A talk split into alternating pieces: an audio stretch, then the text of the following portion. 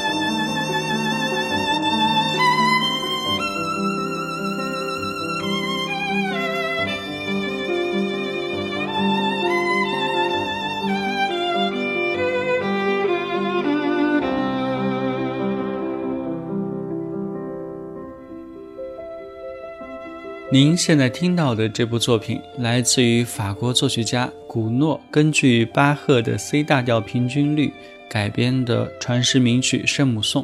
今天我们就来聊聊这位作曲家的故事。古诺全名为夏尔·弗朗索瓦·古诺，他是一八一八年六月出生于巴黎，父亲是一名画家，母亲是一名钢琴家，所以古诺很小就跟随母亲学习音乐。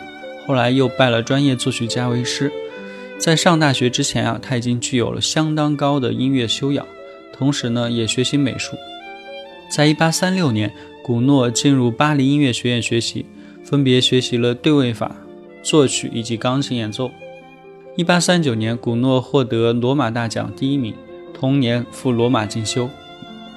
一八四一年五月一日，他的第一部重要作品《三声部弥撒曲》在罗马上演。一八四二年秋，古诺离开罗马回国，沿途访问了维也纳和柏林等地，接触到了各国优秀的作品以及著名的音乐人物。在莱比锡，古诺受到了门德尔松的热情接待，并且门德尔松还为他亲自演奏和讲解了巴赫的管风琴作品。我们都知道啊，巴赫及其作品在其身后的很长一段时间都是默默无闻的。或者是少有人问津的，门德尔松家族在复兴巴赫的这个历史过程中功不可没。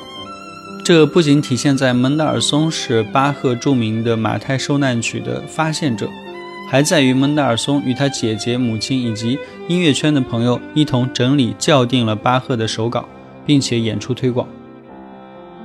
所以这一年巡游欧洲的古诺在莱比锡受到了门德尔松的款待。门德尔松姐弟也将巴赫的键盘乐作品推给了古诺，古诺如获至宝，欣然地加入了光复巴赫的行列。在古诺看来，巴赫的平均律曲集是键盘乐的法典，是至高无上的典范之作。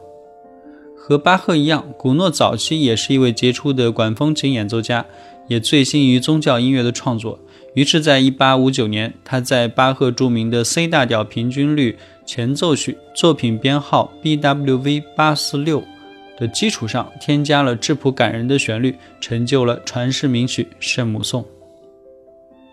还有一点值得提啊，我们上一期节目不是聊比才嘛？古诺呢也是比才的老师。1855年，古诺创作了 D 大调第一交响曲。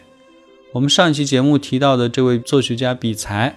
啊，也就是《卡门》的作者，啊，他十七岁的时候呢，也创作了 C 大调交响曲。这部作品呢很有艺术水准。那他就是以古诺的 D 大调第一交响曲为灵感源泉的。古诺对于法国歌剧的发展啊，有着里程碑式的意义。他的歌剧对于之后的像比才、马斯奈以及圣桑等人歌剧创作都有着深远的影响。歌剧啊，一直是古诺的创作重心。除了他那部经典的歌剧《罗密欧与朱丽叶》之外，歌剧《浮士德》也算是古诺名垂青史的大作。1858年，古诺在抒情剧院工作，在这里他写了一批成功的歌剧作品，其中就包含后面使他名垂后世的《浮士德》这部歌剧啊。他删减了大量的歌德原著的细节，把重点放在了浮士德返老还童后与格丽钦的爱情故事上。里面有很多著名的段落，比如说，请你告诉他，啊，珠宝之歌、士兵进行曲等等。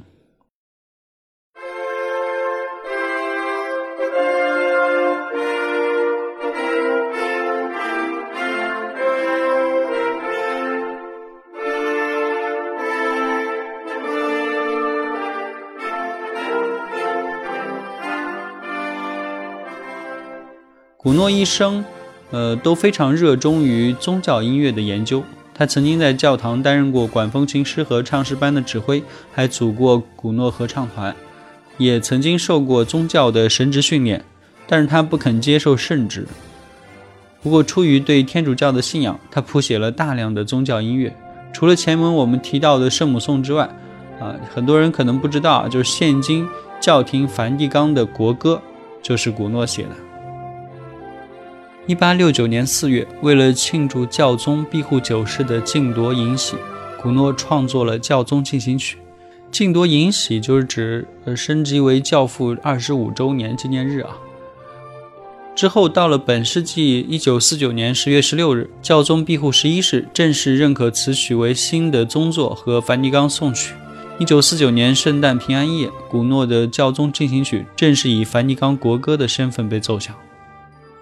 一八九三年十一月十七日，古诺病逝于巴黎，享年七十五岁。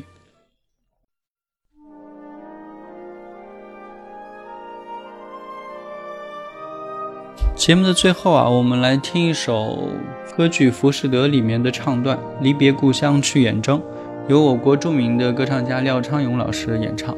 我很喜欢这个版本，希望你们也喜欢。我们下期节目再会。